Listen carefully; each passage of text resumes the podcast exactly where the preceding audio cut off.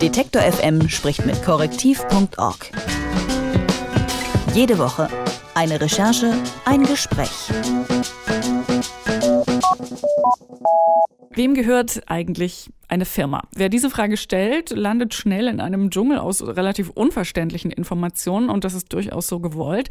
Sehr deutlich haben das ja zuletzt äh, zum Beispiel die Panama Papers gezeigt, wo viele Journalisten sehr lange gegraben haben, um alle Zusammenhänge aufzudröseln. Besonders kompliziert wird es, wenn Stiftungen beteiligt sind. Jetzt gibt es in Deutschland aber das sogenannte Transparenzregister, ein Auskunftssystem, bei dem man die Namen von Firmenbesitzern und Stiftern erfragen kann. Aber wie transparent ist das Transparenzregister wirklich? Frederik Richter vom Recherchezentrum korrektiv.org hat den Praxistest gemacht und darüber spreche ich mit ihm. Hallo Frederik. Hallo. Wie hat das neue Auskunftssystem, das Transparenzregister, denn abgeschnitten bei eurem Testdurchlauf? In unserem Praxistest hat das Transparenzregister erst einmal nicht gut abgeschnitten. Ähm, nachdem es Ende des Jahres online ging, haben wir konkret nach dem Stifter einer Stiftung gefragt und haben diese Antwort nicht bekommen. Das ist deswegen interessant, weil es im deutschen Stiftungswesen ähm, sehr wenig Transparenz gibt und normalerweise die Stiftungsaussicht einem nicht mitteilt, wer hinter einer Stiftung steckt. Und das konnte in einem aktuellen Skandal in der Wohlfahrtsbranche ein Manager ausnutzen, indem er so getan hat, als ob das Unternehmen die Stiftung gegründet hätte. Tatsächlich war er es aber selber. Und das konnte sozusagen jahrelang im Verborgenen bleiben und hatte für das Unternehmen viele schädliche Folgen. Und wir haben das Transparenzregister gefragt, äh, wer ist der Stifter? Und diese Antwort bekamen wir nicht. Also so eine ganz grundsätzliche ähm, Anfrage eigentlich. Also wer ist der Mensch, der sozusagen ursprünglich mal das Geld in eine Stiftung reinsteckt? Was habt ihr denn bekommen? Also was, was kann man denn äh, rauskriegen? Also wir haben nach den sogenannten wirtschaftlich Berechtigten gefragt. Das ist ein Ausdruck, der sozusagen den wahren Eigentümer einer Firma bezeichnet, weil es ist ja oft so, dass sozusagen in Briefkastenfirmen Strohmänner eingetragen sind, aber der wahre Eigentümer, sprich der wirtschaftlich Berechtigte, im Verborgenen bleibt. Und wir haben als wirtschaftlich Berechtigten in diesem Fall lediglich Auskunft bekommen über die beiden Vorstände die in dieser Stiftung ähm, sind. Das ist in einem Fall, äh, ist der Vorstand identisch mit dem Stifter. Aber wer der Stifter ist, haben wir vom Transparenzregister nicht gesagt bekommen. Das wissen wir nur, weil die Stiftungsaussicht ähm, des Bundeslandes, in dem diese Stiftung registriert ist, uns diese Auskunft schon erteilt hatte. Ist es denn wirklich so kompliziert mit den Stiftungen in Deutschland, dass auch ein Transparenzregister, das da eigentlich so ein bisschen wirklich äh, Licht ins Dunkel bringen soll, äh, selbst auch noch Probleme hat, entscheidende Informationen darzulegen? Ja, es ist in der Tat so, dass es gravierende Defizite bei der Transparenz im deutschen Stiftungswesen gibt. Das liegt schlicht und ergreifend daran, dass es kein zentrales Stiftungsregister gibt. Nicht mal die Zahl der Stiftungen ist genau bekannt. Man geht von 20 bis 22.000 ähm, Stiftungen aus, worin kirchliche Stiftungen zum Beispiel noch nicht mal enthalten sind. Und da gibt es wirklich nur Spekulationen, wie viele kirchliche Stiftungen es gibt. Und in diesem neuen Transparenzregister waren bis zum Stand 1. Februar nur 9000 Stiftungen, also weniger als die Hälfte registriert.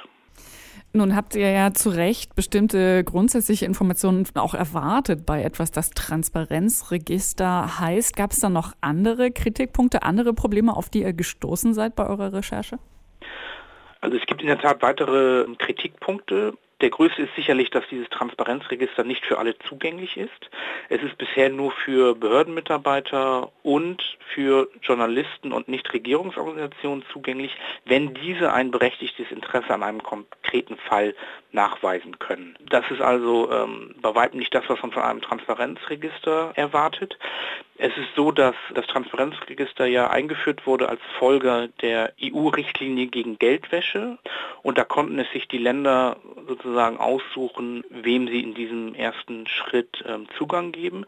Deutschland hat das jetzt so interpretiert, dass erstmal nur bestimmte Gruppen Zugang haben, aber es gibt bereits eine Überarbeitung der EU-Richtlinie, sodass in Zukunft, vielleicht so in etwa zwei Jahren, alle ähm, dort Zugriff haben. Es ist auch so, dass man auch, wie ich sagte, immer nur zu einem bestimmten Fall Auskunft bekommt. Es wäre für zum Beispiel für journalistische Recherchen viel, viel besser, wenn man sich den gesamten Datensatz runterladen könnte. Dann könnte man ihn mit bestehenden Datensätzen, auch mit Transparenzregistern in anderen Ländern vergleichen. Denn das, was man eigentlich mit dem Transparenzregister verhindern will, sprich Geldwäsche, organisierte Kriminalität, Bestechung, Betrug, ist immer grenzüberschreitend. Und deswegen ist es eigentlich kein Schritt nach vorne, wenn man sozusagen in jedem Land vereinzelt einzelne Firmen nachgucken kann. Und in Großbritannien sind die auch im ersten Schritt schon sehr viel weiter gegangen. Da ist das Transparenzregister wirklich ähm, für alle öffentlich und, und viel, viel besser durchsuchbar. Ein bisschen ist äh, deine Einschätzung, glaube ich, ja auch schon durchgeklungen. Mich würde trotzdem noch mal so ein Fazit interessieren. Ist es trotzdem ein richtiger Schritt, dieses Transparenzregister überhaupt zu haben? Oder ist es noch so sozusagen so rudimentär und so begrenzt, auch nicht nur im Zugang, sondern auch in den Informationen, die man vielleicht rausbekommt, dass man auch genauso gut darauf verzichten könnte? Ich glaube, man, man, muss unterscheiden in der Tat zwischen Unternehmen und Stiftungen. Bei Unternehmen gibt es eigentlich besonders nach den Enthüllungen der Panama Papers einen Konsens auch in der Politik, dass es da mehr Transparenz ähm, einfach geben muss. Stiftungen ist so ein besonderer Fall, wo bisher wenig Verbesserungen zu erkennen sind. Das liegt aber auch daran, dass das, wie gesagt, Folge einer EU-weiten Regulierung ist. Und bei Stiftungen gibt es in den unterschiedlichen Rechtssystemen in Europa große Unterschiede. Und deswegen ist diese EU-Direktive bei Stiftungen bisher relativ vage gehalten und viel hängt davon ab, wie das sozusagen von den einzelnen Ländern bisher ausgestaltet wird. Man kann aber davon ausgehen, dass sich das in der nächsten Überarbeitung dieser EU-Richtlinie gegen Geldwäsche, die schon beschlossen ist, die jetzt von den Mitgliedstaaten der EU in den nächsten ein bis zwei Jahren umgesetzt werden muss, dass sich da auch das verbessern wird. Das neue Transparenzregister soll Auskunft darüber geben, in wessen Taschen das Geld eines Unternehmens oder einer Stiftung fließt tatsächlich oder wo es herkommt. Gerade bei Stiftungen äh, sieht es aber so aus, dass der Name noch nicht so ganz das hält, was er verspricht. Und genau über dieses Problem habe ich gesprochen mit Frederik Richter von korrektiv.org. Vielen herzlichen Dank dafür. Vielen Dank. Detektor FM spricht mit korrektiv.org. Jede Woche eine Recherche, ein Gespräch.